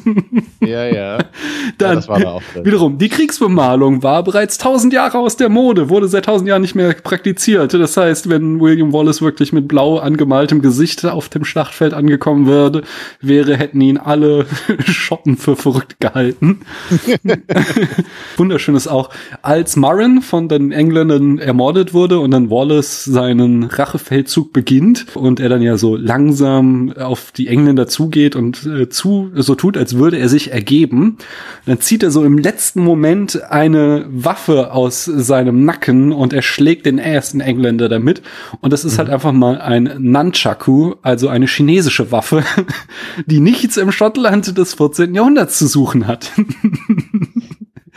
Äh, Der historische William Wallace war außerdem kein Mann des Volkes, wie es hier dargestellt wird, sondern er war ein Adliger, der für seinen Krieg die We Wehrpflicht eingeführt hat und die Bauern, die sich der Wehrpflicht entzogen, einfach mal kurzerhand aufhängte. Das glaube ich nicht. Das kann ich mir doch, nicht vorstellen. So das ist doch so ein guter Mensch gewesen. Auf der anderen Seite war Edward Longshanks gar nicht so der Böse, wie man so meint in diesem Film. Das glaube ich er auch. Er scheint kein Monster gewesen zu sein, sondern alle Aufzeichnungen zeigen, dass er ein sehr großzügiger Mensch war, der viel Geld an die Armen verschenkte. Er war gottesgläubig und mochte Poesie und Hafenmusik. Also ich glaube, er war ein, ein strikter Regent, ne, so habe ich das gefunden. Er hat ja auch einen Kreuzzug durchgeführt und sowas, aber er, also es gibt wohl keinerlei Hinweise Hinweise darauf, dass er dieses blutrünstige ja, genau. Monster genau. gewesen ist, als dass er hier dargestellt wird. Ja. Genau, äh, dann kommen die Iren in der einen Schlacht äh, und sie tragen natürlich, wie man das so von Iren erwartet, ihre grüne Flagge mit der Harfe drauf. Das Problem ist, die Harfe wurde erst 1642 erfunden. Das heißt, sie tragen da eine Flagge von etwas, was es damals noch nicht gab. Das Schönste wahrscheinlich überhaupt ist, und das hast du auch eben schon angedeutet, ist, dass sie äh, da William Wallace bei seiner äh, großen Rede sagt, We can have what we never had before, a country of our own. Das ja. Problem ist nur, dass in Wirklichkeit Schottland immer ein eigenständiges Land gewesen ist und die Engländer erst im Jahr zuvor einmarschiert sind. Dann schwängert er Isabel, die historische Isabel war zu dem Zeitpunkt neun Jahre alt. Robert the Bruce wird hier so als Sesselpupse inszeniert, der gern kämpfen würde, aber durch die Politik seines Vaters immer wieder zum Konspirieren mit den Engländern getrieben wird. Dabei war der echte Robert the Bruce der eigentliche Held. Der führte nämlich einen acht jahrelangen Guerillakrieg gegen die Engländer. Und Bruce war auch derjenige, der in Nordengland einfiel und nicht Wallace. Und das Allerschlimmste ist, dass Braveheart eigentlich der posthume Ehrenname von Robert the Bruce war und nicht von William Wallace. Deswegen, wenn sie Braveheart okay. 2 mit Robert the Bruce drehen, wäre das ah. historisch korrekter als Braveheart. Okay, ich sehe schon, du bist der Erste im Kino bei. ja. Und äh, aber mein absoluter Lieblingsfakt ist, ist, dass ähm, du sagst schon so, so die Todesszene, die stimmt weitgehend. Die war noch brutaler, als sie sie hier zeigen, aber okay, irgendwo muss man vielleicht auch mal. Das würde ich dem Film jetzt auch nicht angreifen. Publikum auch äh, berücksichtigen. Jedenfalls. Ähm, das einzige, die Unkorrektheit hier ist, dass äh, William Wallace tatsächlich äh, im Moment seines Todes etwas geschrien haben soll, aber es war nicht Freiheit, sondern es war, ihr englischen Hunde, ihr verweichlichten Huren seid, ihr küsst meinen schottischen Hintern, ihr seid stolz darauf, dies tun zu können. Etwas Besseres kann einem jämmerlichen Engländer nicht passieren. Und ich persönlich oh, hätte das echt gut gefunden. Ja, das wäre doch so viel besser gewesen als letzte Wort. ich finde es auch schön. Oh, klasse. Ja, das waren das, die. Sachen, die ich recherchiert hatte, was die Historiker aufregt. Oh, schön. ja, dann dann versuche ich das doch jetzt mal auf diese Frage zuzusteuern, die ich eben formuliert habe. Ne? Und da ähm, möchte ich auch noch mal kurz diesen ähm, Columbus-Film erwähnen, den ich nie gesehen habe, mit Gerard Depardieu von Ridley Scott, ne, glaube ich, wenn ich mich nicht irre. Und, und äh, ich, ich weiß eben auch nur so, Columbus ist halt auch eine umstrittene Figur, so weil er früher eben immer so als dieser große, äh, heldenhafte Entdecker Amerikas galt und im es ist wohl historisch belegt, ich bin jetzt kein Experte, aber dass er wohl echt von seinem eigenen Land sogar angeklagt wurde, wegen der Verbrechen, den er gegen der, über der indigenen Bevölkerung ausgeführt hat. Ähm, hm. Und da frage ich mich dann, okay, ich sehe jetzt einen Film, ähm, der Film behauptet ja nicht, äh, ein historisches Dokument zu sein oder 100% wahrheitsgemäß zu sein. Das kann ja auch niemand erwarten, denke ich mal. Ähm, aber ähm, naja, stell dir vor, wir machen einen Film über Hitler, äh, wo er eigentlich nur der, der äh, missverstandene Held ist, der immer nur das Beste wollte. Das hat man diesem Untergang ja sogar angekreidet damals. Ne? Und also da wäre das völlig undenkbar. Aber bei so anderen historischen Figuren, wo es vielleicht nicht so völlig eindeutig ist, wie jetzt bei jemandem wie Hitler, ähm, naja, letztendlich fragen wir uns doch, okay, äh, ist das noch okay? Also wird hier nicht irgendwie zumindest unterbewusst dann so ein falsches Bild vermittelt ne, bei den Zuschauern, ähm, auch wenn man, wie gesagt, nicht sagt, äh, wir sind hier 100% korrekt. Ähm, mhm. Aber naja, man übernimmt ja die Namen, man übernimmt so ungefähr das Setting und äh, natürlich führt das irgendwie dazu, dass die Leute, die das gucken, auch irgendwie erstmal denken, dass das auch stimmt. Ja. Da muss man eben erstmal aktiv reflektieren, um sich immer wieder zu sagen, ja, ja, ja, nee, die Jahreszahl stimmt nicht, die Schlacht war eigentlich hier und William Wallace hat auch dies und das nicht gemacht. Ne? Also wie, wie stehst du dazu? Würdest du sagen, das ist dir völlig egal und der Film hat einfach nichts mit der Realität zu tun? Oder würdest du schon sagen, da gibt es eine gewisse Verantwortung an die Filmemacher, da, äh, sagen wir mal, zumindest jetzt nicht so völlig die Fakten zu verklären? Hm. Also prinzipiell bin ich tatsächlich der Meinung, ein Spielfilm ist keine Dokumentation und ich erwarte von einem Film nicht historische Korrektheit, sondern ich erwarte dass er mir eine gute Geschichte erzählt und dass die Geschichte dann von historischen Fakten abweicht, das ist mir erstmal Wumpe. Das ist mir auch in anderen Bereichen Wumpe. Das ist dieser, ich bin da sehr stark bei diesem Hollywood-Bonbon, Wirkung geht über Realismus. Also es muss jetzt auch nicht in irgendwelchen anderen Genres alles passen. Hauptsache am Ende ist es eine runde Geschichte. Also man, man kann auch sagen, keine Ahnung, äh, es gibt ja diese, ich habe mal irgendwie so ein schönes Video gesehen, wie viel Tode eigentlich John McClane in, in Die Hard gestorben wäre, so weil bei welchen Stürzen er sich was gebrochen hätte und so. Er wäre irgendwie so dreieinhalb Mal gestorben oder sowas in dem Film eigentlich. Aber ist halt scheißegal, so, sondern der Film will uns halt eine bestimmte Geschichte erzählen und wenn die funktioniert, dann lege ich es nicht auf Realismus an. Bei historischer Korrektheit bin ich auch ähm, im Grunde bereit, viel zu verzeihen. Ich muss mich nur natürlich fragen, was ist, wenn wir jetzt äh, 300 Jahre später haben und jemand macht so einen Film über Hitler so. Und äh, da zieht sich's mir halt schon zusammen, weil dann denke ich so, ja, nee, das geht halt nicht. Und äh, das ist halt, du kannst jetzt halt, also ich will jetzt nicht William Wallace mit Hitler gleichsetzen, nur du halt sagen, so, wenn jetzt jemand äh, in Bezug auf den Nationalsozialismus die Fakten total verdrehen würde, dann würde es mich auf einmal sehr, sehr stören. Es wäre ja eine absolute Doppelmoral, wenn ich sage, äh, in, in diesem Geschichtsbeispiel, wo es halt was ist, was ich als absolut verwerflich empfinde, wie den Faschismus. Ähm, dort geht es auf gar keinen Fall. Während es, wenn es hier um so einen Film, äh, um irgendwie schottischen Freiheitskampf, schottischen Patriotismus geht, dann ähm, kann ich dem Film alles verzeihen. Von daher ähm, würde ich es schon als legitimen Kritikpunkt ansehen, dass sie es hier zumindest zu weit übertrieben haben. Ich würde sagen, man kann ein paar Ungereimtheiten machen. Jetzt so zum Beispiel Longshanks ist total übertrieben in dem Film, aber wenn der jetzt irgendwie eigentlich ein total knorke Typ wäre und der wird hier als Bösewicht dargestellt, da hätte ich überhaupt kein Problem mit. Aber wenn dann halt wirklich die Fakten so weit verdreht werden, dass es am Ende schon irgendwie so ein, so ein Geschichtsverfälschung bei rauskommt. Ganz klarer Fakt ist einfach, dass zum Beispiel ähm, Braveheart in Schottland vor diesem Unabhängigkeitsreferendum vor ein paar Jahren aufgeführt wurde, wieder als so ein Rerun und dass der halt dieses äh, Unabhängigkeits- und Einheitsgefühl der Schotten ähm, wieder heraufbeschworen. Das ist ja wie ein, wie ein Propagandafilm. Genau, das ist halt schon so ein bisschen, also natürlich ist seit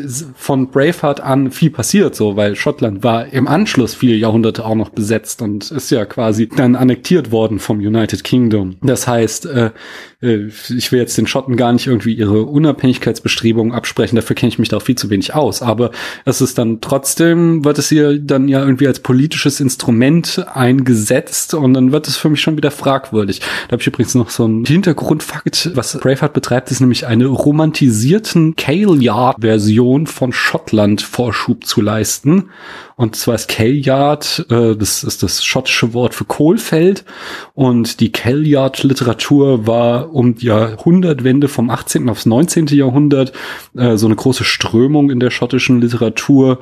Ähm, und da wurde halt so das ländliche Leben Schottlands als naturverbunden und besser als äh, das äh, großstädtische englische Leben dargestellt und so halt irgendwie dieser schottischen ähm, wir sind irgendwie was Dolleres äh, Vorstellung, Vorschub geleistet. Ähm, äh, wie gesagt, ich möchte jetzt mich überhaupt nicht irgendwie äußern, ob die Schotten zu Recht unabhängig werden sollten oder nicht. Gerade jetzt mit dem ganzen Brexit-Scheiß regen die sich gerade, glaube ich, ganz schön auf, dass sie doch mal lieber unabhängig geworden wären. Aber ja, in dem Moment, wo es halt so zu so einem politischen Mittel wird, dann wird es halt auch problematisch und dann ist so eine schon geschichtsverfälschende Wirkung, äh, kann ich die nicht mehr gutheißen, auch wenn ich sonst eher äh, locker sehe, wenn ein Film sich nicht mhm. an Fakten hält. Ich habe da eigentlich eine recht klare Meinung mhm. zu für mich persönlich. Ich kann aber auch äh, tatsächlich hier sehr gut da äh, beide anderen Meinungen respektieren. Also ich kann tatsächlich Leute verstehen, die sagen, ähm, ich will eigentlich hundertprozentige Korrektheit bei so einem Film mhm. haben, ne? wenn, wenn halt Sachen belegt sind. So, ich kann sagen, wie die waren und wenn ich den Film jetzt mache, warum soll ich mich mit etwas anderem zufrieden geben als der Wahrheit? So, ich teile das nicht so, aber ich kann das verstehen. Und ich kann auch absolut verstehen, wenn jemand sagt, ne, wie du ja auch am Anfang angedeutet hast, ähm, das ist Fiktion hier. Mhm. Ich kann letztendlich mir hier meine eigene Geschichte ausdenken. Ne? Das steht nicht im, das ist kein Sachbuch hier, was ich veröffentliche, ne, mit dem Anspruch an Wahrheit, klar.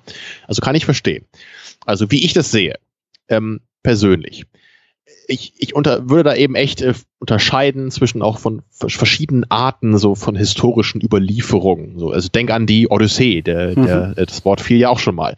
Ähm, da haben wir es mit einer Sage zu tun, äh, wo, wo niemand genau sagen kann, was da jetzt wirklich von wahr ist, ob da überhaupt irgendwas von wahr ist. Ähm, und da finde ich es völlig angemessen, wenn da jeder seine eigene Interpretation von so einer eine Geschichte durchführt. Also da, da kann man auch sehr weit irgendwie von den Aufzeichnungen weggehen, wenn man das irgendwie möchte und belegen kann. Das finde ich völlig in Ordnung. Mhm.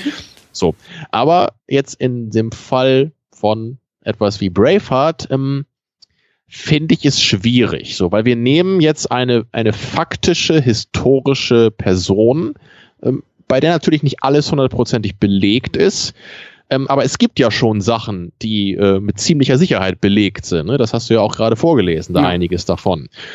Und ähm, naja, wenn man jetzt sagt, ich, ich mache einen Film und ich nenne ihn Braveheart oder meinetwegen, wir nennen ihn äh, William Wallace oder was auch immer. Oder wir nennen unsere Hauptfigur William Wallace. Also, warum nennen wir sie überhaupt so? Ne?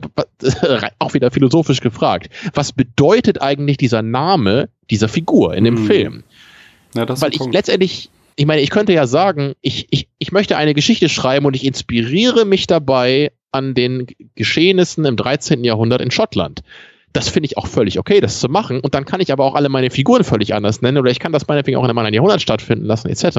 Mhm. Ich, ich würde sagen, persönlich, sobald ich mich dazu entscheide, die historischen Namen zu verwenden, die Schauplätze und all diese Sachen, also mich klar dort zu verorten in der historischen Faktizität, dann bin ich damit zu einem gewissen Punkt, der dann eben zu definieren ist, auch verpflichtet, äh, mich äh, ne, in den, zumindest so in den Kernaspekten, auch so an der Wahrheit, ne, an, der, an den belegten Fakten äh, daran zu orientieren. Ne, weil, wenn ich das nämlich nicht tue, würde ich dann auch von, von der Verfälschung sprechen. Hm. Und das, ähm, als letzten Punkt dazu, ähm, es reicht für mich nicht, dass man sagt, der Film ist ja als Fiktion gemeint, weil das Leben einfach nicht so funktioniert. Ne? Wir, wir gucken den Film ja auch nicht auf so einem rein rationalen, deskriptiven Level, sondern wir sind ja auch emotional dabei als Filmschauer. Hm. Und deswegen äh, kommen wir dann am Ende genau zu dem Punkt, was du angeführt hast, mit, äh, dass vielleicht ein Film wie Braveheart als ein Propagandavideo gezeigt werden kann in einem gewissen Kontext, weil Leute eben emotionale Assoziationen mit einer historischen Figur haben, äh, die möglicherweise einfach völlig falsch sind, ne? oder, oder missdeutet werden oder falsch gelenkt werden. Naja, und diese Gefahr äh, besteht für mich da. Und ich, ich finde deswegen, wenn man sich entscheidet, ne, abschließend den, diese Namen zu verwenden, ne, dann, dann, dann kauft man sich damit zu einem gewissen Punkt die Verpflichtung ein, auch korrekt zu bleiben. Hm. Das ist so vollkommen so recht. Das. das ist so wie diese Bots-Filme, also based on a true story, ähm, die halt ja extra diese Einblendung am Anfang des Films bringen, mhm. um dich emotional noch mehr in, zu involvieren, weil so, oh Gott, das ja. ist wirklich passiert. Das und, ist relevant, genau, damit auch genau. gesagt. Und ja. im Grunde macht der Film hier das Gleiche, indem er eben nicht irgendwie den Jack aus Schottland nimmt, sondern eben die historische Figur William Wallace und dir dadurch suggeriert, dass es tatsächlich so passiert, um dir so ein äh, höheres emotionale Verbundenheit irgendwie abzuringen. Und ja. Äh, von daher ähm, stimmt, das äh, hast du schön zusammengefasst. Nach Hören deiner Argumente möchte ich mich dem anschließen. Das finde ich einen sehr guten Punkt. Wow. Dann müssen wir noch mal über ein paar Filme reden, glaube ich, wenn ich so leicht auf meine Seite ziehen kann. Aber nee, dann verlässt du wieder den Raum. Ich lasse mich von Argumenten überzeugen. Ich bin so einer. Ganz schlimm, oder?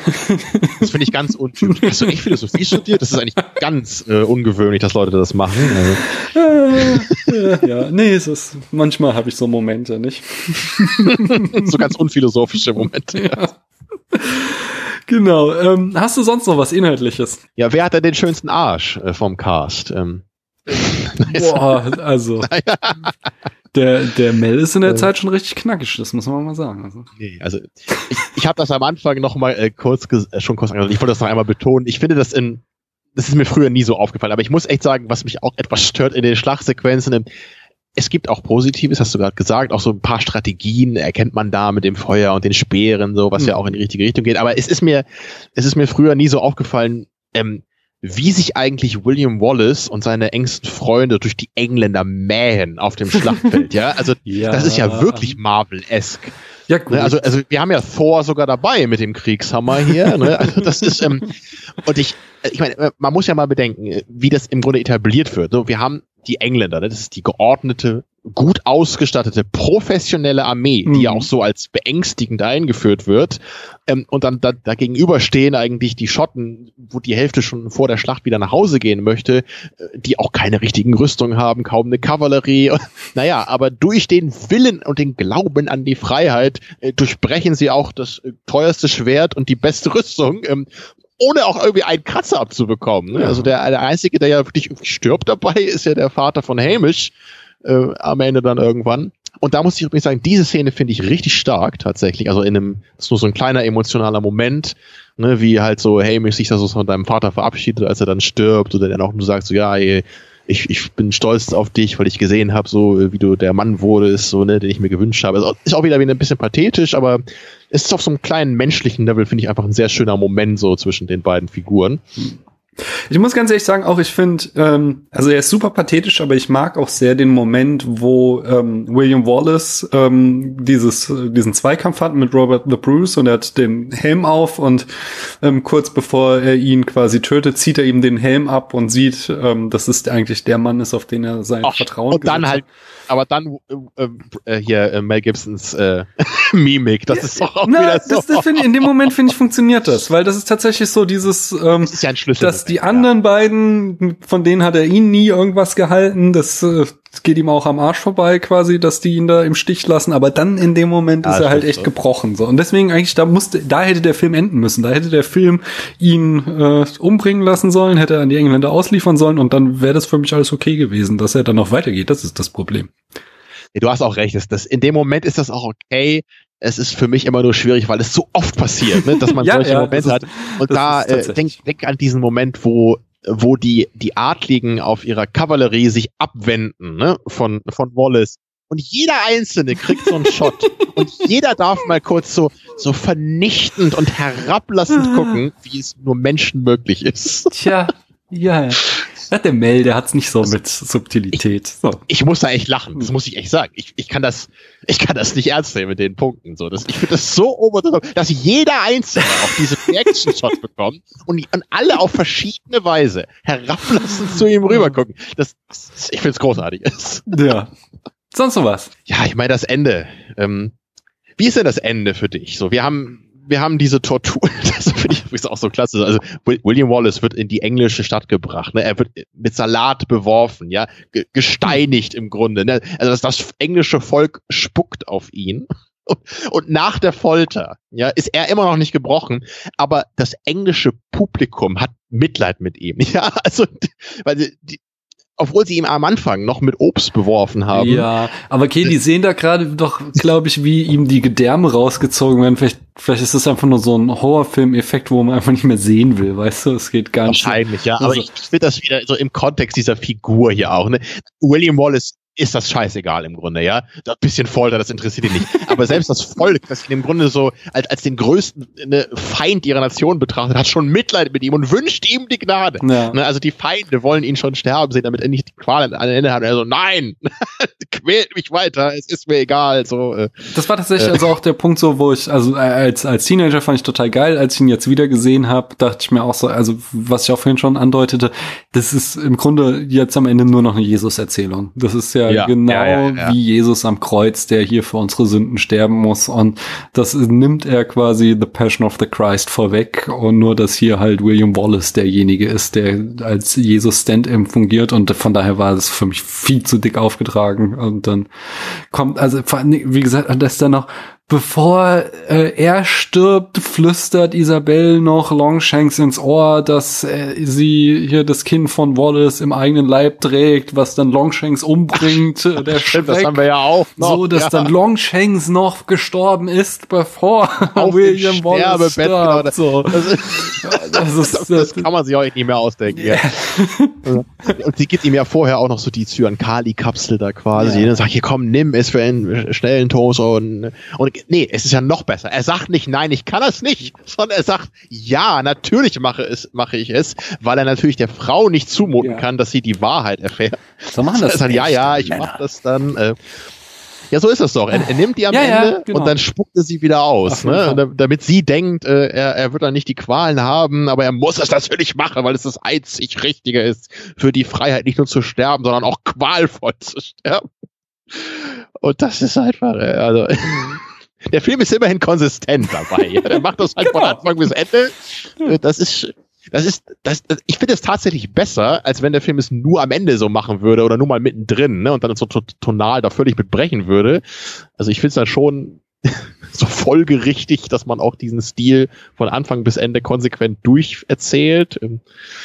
Aber wie gesagt, es ist irgendwie schon schade. Da hätte man natürlich auch etwas deutlich gehaltvolleres draus machen können. Ähm, hm. Und letztendlich, äh, ja, um das auch nochmal zu nennen, so Dances with Wolves von Kevin Costner ist da für mich einfach auch so ähnlich in so vielerlei Hinsicht. Ähm, auch da äh, inszeniert sich da eben diese Hollywood-Ikone der 90er so als diesen perfekten Helden. Hm. Ne, also immerhin hat Kevin Costner in seinem Film da noch einen etwas größeren Arc, ne, weil er ja immerhin so, so bisschen negativ anfängt. Äh, ja. Aber so, so richtig. Dafür hast du dann da noch diese rassistische White Savior Komponente drin, so dass natürlich der Weiße kommen muss, um, um die Native Americans zu retten. Das ja. ist so. Da ist das Problematische an Dance ja. with Wolves. Und die, die Szene mit dem Tagebuch in Dances with Wolves finde ich, glaube ich, auch noch dümmer als alles, was in Braveheart ist, wenn du dich daran noch erinnerst. Mit dem Klopapier, oder was? Ja, ja. richtig, ah. ja. Das, das, da, da kommen ja dann diese, seine alten äh, Kollegen. So schön da. als Teenager, so traurig als Teenager. Also ich fand's traurig, als das Pferd gestorben ist als Teenager. Oh ja, und aber auch der Wolf, ja. nicht? Also es, ja, sterben beide, ja beide ja. nacheinander. Das hat mich damals auch sehr fertig gemacht. Ja. Das ist richtig hart. Ja, das ist schlimmer als Hedwigs Tod. Da war ich auch schon älter. Ähm. Aber das mit dem Tagebuch, ey, das ist, äh, das ist so bescheuert. so, da, so, ja. Tja. Ja, sie scheißen, also sie scheißen auf ihn. I, I get it. ja. Und ja. welcher ist besser? Dances with Wolves oder Braveheart? Was ist besser? Dances with Wolves habe ich jetzt halt auch ewig nicht gesehen. Ich habe, oh, das ist auch das Schlimmste. Den habe ich mal irgendwann, da war ich gerade nach Aachen gezogen und habe den da aus der Stadtbibliothek ausgeliehen und zwar noch auf VHS. Da hatte ich noch mal einen Videorekorder. War also Anfang der Nullerjahre. Und dann gucke ich den an, auch nach Ewigkeiten mal wieder. Und dann war der Film einfach extrem gekürzt, einfach damit er auf das scheiß Magnetband passt.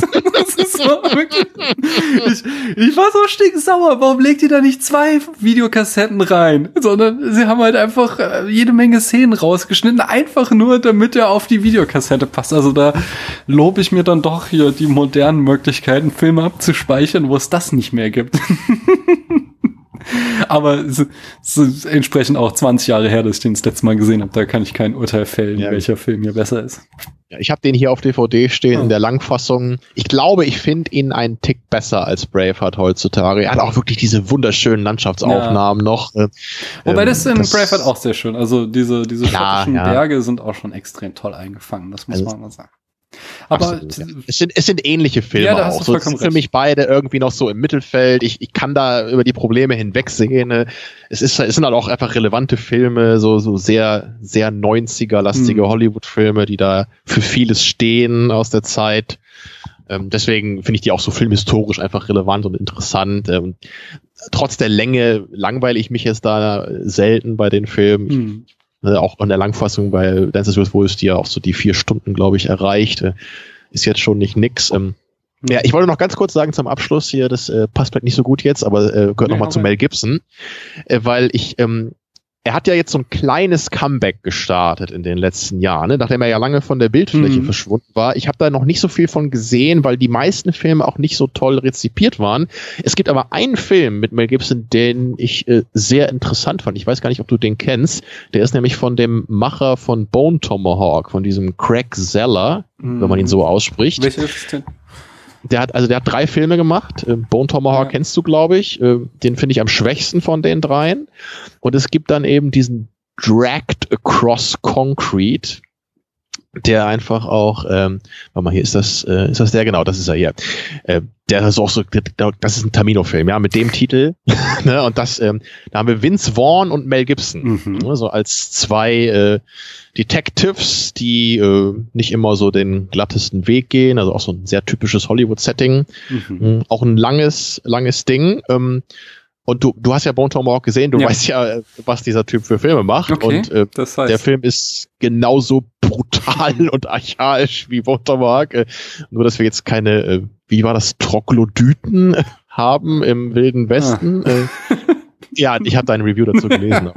ja, das ist tatsächlich, äh, naja, äh, ich mochte den Film trotzdem irgendwie, weil er auch. Ja, äh, ich mochte den ja auch Aspekte davon, aber es ist auch ja. schon so irgendwie auch so eine sehr angestaubt rassistische Erzählung. Ja. Also, naja. Stimmt schon, ja. Aber einfach, ich die Machart mag ich einfach so gerne. Dieses ruhige, unaufgeregte. Ja. Ich, ich, ich sehne mich einfach nach solchen Filmen. Naja, und jedenfalls da, also ich fand Mel Gibson wirklich stark in dieser Rolle. Mhm. Äh, und der ganze Film ist auch durchaus stark. Ich muss gerade nochmal gucken, der, also ich, ich, warte jetzt auch schon echt, dass der Typ mal einen neuen Film macht, weil der, der dritte Film von ihm, dieser Brawl in Cell Block 99 heißt der, den fand ich sogar noch besser, da spielt Mel Gibson jetzt nicht mit, Vince Vaughn aber. Mhm. Und ähm, das ist auch wieder einfach nur, wenn man das guckt, dann denkt man sich auch, wow, ey, äh, warum mag ich sowas? Was stimmt mit mir nicht? Warum gucke ich nicht einfach mal einen Film, wo es am Ende alle, allen gut geht? Das ist, also dieser, das ist auf jeden Fall einfach mal noch eine Filmempfehlung von mir, weil der auch nicht so bekannt ist. Ist von 2017, also der war zwischen den beiden Filmen, die ich eben genannt habe. Also ähm, im Grunde alle drei Filme von dem Craig Seller für dich empfehlenswert und mhm. äh, den, den Drag the Cross Concrete, äh, Concrete eben wegen Mel Gibson durchaus sehenswert auch generell äh, auch ein, ein, solider Thriller, aber gerade dieser Brawl in Cellblock 99, also wenn man, wenn man so was Gewalt angeht, nicht so nah am Wasser gebaut ist, dann äh, sollte man sich den mal angucken. Also das ist echt äh, abgedrehter Scheiß, ja, hm. aber wirklich, wirklich gut und besonders, meiner Meinung nach. Ja. Sicherlich nicht für jedermann, ja, aber. Nice, hm. nice, nice. Ich habe auch noch dann so ein paar Fun Facts, einfach nur ähm, einerseits, äh, es gibt ein Simpsons-Zitat, ähm, äh, Beyond Blunde Dome heißt die, die Folge. Die Folge habe genau, ich sehr oft gesehen. Wo ja. Mel Gibson drauf äh, drin vorkommt und Homer dann an der Stelle Mel Gibson fragt, äh, Did Braveheart run away? Ähm, und aber vor allen Dingen ist ähm, äh, Braveheart, äh, die, die Macher von South Park haben irgendwie so ein Ding mit Braveheart. Die referenzieren das immer und immer wieder. Ich glaube, Cartman hat in seinem Zimmer ein Poster von Braveheart hängen. Dann gibt's im Jahr 2001 gab's die Folge Scott Tenorman Must Die. Da hält Cartman die Rede von Mel Gibson vor den Schülern vor der Schlacht. In der Folge Grey Dawn 2003 kommt das Zitat, You can take our licenses, but you'll never take our pride. Ähm, dann 2004 äh, in The Passion of the Jew, die Namen sind auch so böse, da betet äh, äh, Cartman zu Mel Gibson im Kostüm von Braveheart. Dann in der Folge Whale Horse von 2009, da, ähm, da macht Stan diese Hold-Szene, also dieses Warten, bevor der Kampf losgehen kann. Äh, in der Szene, bevor sie die japanische Japanese Whalers angreifen. Keine Ahnung, ich habe echt wenig South Park gesehen in dem Computerspiel, es gibt ja wohl mehrere auch von den South Park Computerspielen und in dem Spiel Stab der Wahrheit kann man die blaue äh, Kriegsfarbe als ein Item kaufen. Jawohl. Das war's noch. Und äh, ein weiteres Zitat habe ich noch einfach, äh, weil der Film hier auch neulich ähm, hier eine Rolle spielte. Äh, The Kissing Booth, so eine Netflix-Produktion. Das Spannende daran ist, dass die aus diesem Social Network Wetpad entstanden ist. Ähm, hört euch nochmal äh, meine Folgen mit Eugene darüber an. Ähm, also nicht über den Film, aber wo wir auch über diese Wetpad-Filme sprechen. Und auch in der Folge mit Christiane habe ich äh, darüber gesprochen. Äh, genau, da, da gibt es eine Szene, wo die Protagonistin irgendwie blaue Farbe am Gesicht hat, äh, auf dem Gesicht hat ähm, und ein Typ sie dann Hot Braveheart nennt. So. weißt du Bescheid. ja, ja gerade die blaue Farbe, die hat sich ja wirklich auch in die Popkultur genau, durchgesetzt. Die, ne? die, die und ja. Freedom und ja, äh, ja, das sind schon so die Sachen, die äh, sich da reingefressen haben ins popkulturelle Gedächtnis. Termino. Dann steuere ich auch noch einen, einen kurzen Fun Fact steuere ich auch noch bei zum Abschluss. Ja. ja, ich bin ja nicht so der große Videospieler, aber mhm. ab und zu finde ich auch mal so ein äh, bei Videospielen mag ich tatsächlich Indie-Games manchmal auch ganz gerne. Mhm. Und es gibt halt ein sehr süßes Spiel von vor ein paar Jahren, das heißt Broforce. Mhm. Kein Plan, so davon mal gehört hast. Nee. Das ist ein 2D-Action-Shooter, auch so im Retro-Pixel-Stil. Mhm. So, da rennt man eigentlich nur von links nach rechts und ballert alles kaputt. okay. Und äh, das Tolle an dem Spiel ist und so das Gimmick auch, äh, die sogenannte Broforce. Das ist nämlich diese Force und die besteht nur aus so Action-Helden aus Filmen. Okay. also da kannst du zum Beispiel die Bride spielen aus Kill Bill oder natürlich hast du die ganzen Arnold Schwarzenegger-Inkarnationen, den Terminator, ne? Judge Dredd hast du dabei. Mhm. Ja, und auch William Wallace ist eine dieser Figuren. Das was ich sehr süß finde. Äh, und man kann das eben auch zu zweit spielen, so mit zwei Controllern am Rechner. Und dann hast du da manchmal so schöne Mischungen, wie das dann wirklich William Wallace an der Seite von Judge Dredd kämpft und halt alles kurz und niedermäht. Ja, und die Special-Attacke von William Wallace ist natürlich auch da dann, ähm, dass er halt hochsprengt mit seinem Schwert und, und Freedom! Uh, schreit und dann halt so eine richtig ordentliche Schockwelle los, loslässt. Also, Sehr schön. Ja. Und alle Figuren sind da übrigens auch äh, leicht abgeändert, um, um den Namen Bro zu treffen. Also das ist so ein Brobocop oh, zum Beispiel, oh. ne? Und, und Bro, Brohard, glaube ich, heißt er dann, ne? Also ist ein sehr charmantes kleines Spiel, äh, ist nichts weltbewegendes, aber ist halt genau für jemanden wie mich gemacht, der eher so auf Retro-Spiele steht und mal äh, stumpfes Geballer äh, durchaus lustig findet. Und es hat auch einen sehr selbstironischen Humor, das Spiel. Also ich glaube, das ist von Leuten gemacht, die genau wissen, äh, für wen das auch ist. Ja. Schön. Du bist berühmt dafür, dass du an jedem Film eine äh, wissenschaftlich korrekte Zahl dranhängen kannst. Deswegen ist es nun an dir, ähm, diesen Film eine Zahl zwischen 1 und 100 Punkten zu hängen, je nachdem, wie gut er denn ist. Ah, ihr macht das sogar mit 100. Da habe ich ja so eine große Auswahl. Skala ist es. Ja, es ist, es ist so irgendwo zwischen 60 und 70 für mich. Was schon eher so Richtung 60 inzwischen. Weil das war mal deutlich mehr. Ne? Mhm. Es ist, ich sag, ich sag mal 62. Okay. Ich bin, äh, ich gehe höher. Äh, der ähm, 16-jährige Daniel hätte ich ihm bestimmt 100 gegeben. So hoch gehe ich nicht, aber es ist für mich doch ein 70er-Film. Ich bleib dabei. Also Du hast mich äh, rumgerissen, äh, auch in vielen Punkten. Es, es ist schon großer Schmarrn, aber es ist halt auch ein echt amüsantes Popcorn-Kino. Ähm, ich hatte das ist ja auch wirklich toll inszeniert. Ja. Ne? Audiovisuell ist das einfach auch der Hammer. Genau. Und es ne? ist auch so, ich kann die Kritikpunkten sehen, aber ich hatte jetzt beim Schauen nicht irgendwie mich aufgeregt, sondern ich habe das durchaus, wie gesagt, ich habe meinen Frieden mit dem Film gemacht. Der war mir immer so ein bisschen peinlich, dass ich ihn so gut fand, aber jetzt kann ich damit leben und deswegen gebe ich ihm 76 Punkte.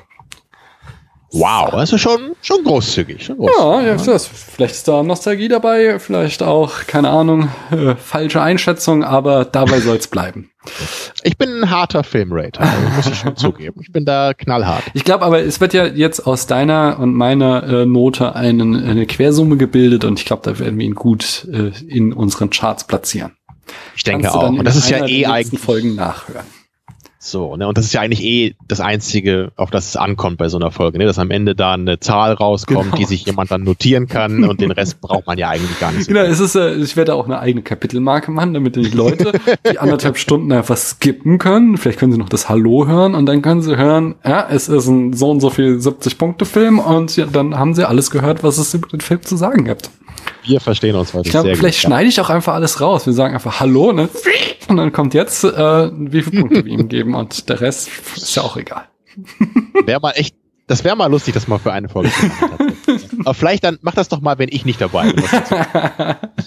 ja, ich glaube, dafür habe ich dich auch viel zu lange jetzt wach gehalten, als dass ich jetzt dir das antun könnte, dass ich das einfach alles rausschneiden würde. Stattdessen, ähm, du hast in der letzten Folge schon mal angedeutet, wo kann man dich als nächstes hören oder vielleicht ist die Folge auch schon erschienen, wenn die hier rauskommt, denn ich produziere ja immer ein bisschen vor. Wo könnte man, wenn man noch mehr Termino hören will, denn jetzt als nächstes reinhören? Vermutlich wird's als nächstes beim Enough Talk Podcast sein, wenn wir dann wahrscheinlich sogar zu viert da uns Antenne dran machen, weil der Film äh, hat äh, einfach eine Menge Personal verdient. Ich glaube, da brauchen wir viele Sichtweisen, äh, viele Herangehensweisen. Äh, der Film ist nicht einfach nur ein Action-Blockbuster, wie man vielleicht denken könnte, glaube ich. Da steckt eine Menge drin, was wir da mal so durchanalysieren können. Ähm, die, die Planung läuft, äh, das heißt aber natürlich noch nicht so viel. aber irgendwann kommt da was. So. Und auch äh, in in den nächsten ja, Wochen und Monaten werde ich auch mal bei Second Unit wieder vorbeischauen. Da ist aber noch nichts Festes geplant, äh, aber ich stehe jetzt äh, schon mal wieder mit Christian in Kontakt, der jetzt äh, zwar auch wieder Babystress hat, so ich habe gehört, die, die Zähne kommen hm. beim Nachwuchs. Ähm, ne, das äh, versteht man natürlich dann, dass das nicht alles so gut geplant werden kann. Aber auch da, da gucken wir mal nach einem schönen Film für den äh, Wiedereinstieg jetzt nach der Corona- und Babypause. Ähm, also ab und zu mal bei Second Unit vorbeischauen und dann findet man mich da irgendwann auch wieder. Ja, fein, fein, fein, fein. Und hier hoffentlich auch. Also die Tür ist immer offen für dich. Ich glaube, du warst schon oft genug hier, als dass ich das nicht mehr sagen muss, dass du hier ein gern gesehener Gast bist. Das kommt jetzt überraschend, aber okay. okay, trotz allem, was du heute Abend gesagt, all die Meisterwerke, die du nicht verstehst, darfst du wiederkommen. Vielleicht erkläre ich dir ja mal irgendwann eins. So. Das können wir gerne mal machen. Aber ich habe ein bisschen Angst, mit dir über Frozen zu reden. mit, mit Hitchcock, über Hitchcock willst du auch nicht mit mir reden. Ah, doch, über Hitchcock also, würde ich mit dir reden, weil Hitchcock kannst du, also das kannst du nicht kaputt machen. Da. Ich habe dem auch meistens mehr Punkte gegeben als Frozen, also den meisten Hitchcock-Filmen. Ja. Also, okay. Jetzt Siehst du mal. ne?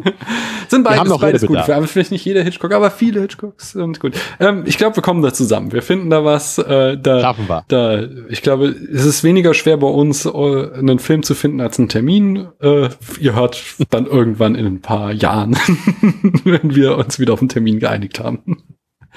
Ja, hoffentlich sind es nur Monate dieses Mal. Wir gucken mal. Genau, das, da bin ich ganz dafür. Jedenfalls, Dankeschön, dass du hier warst und ich danke allen, die bis hierhin zugehört haben. Tschüss. Jo, macht's gut. Man Ciao. Hört sich.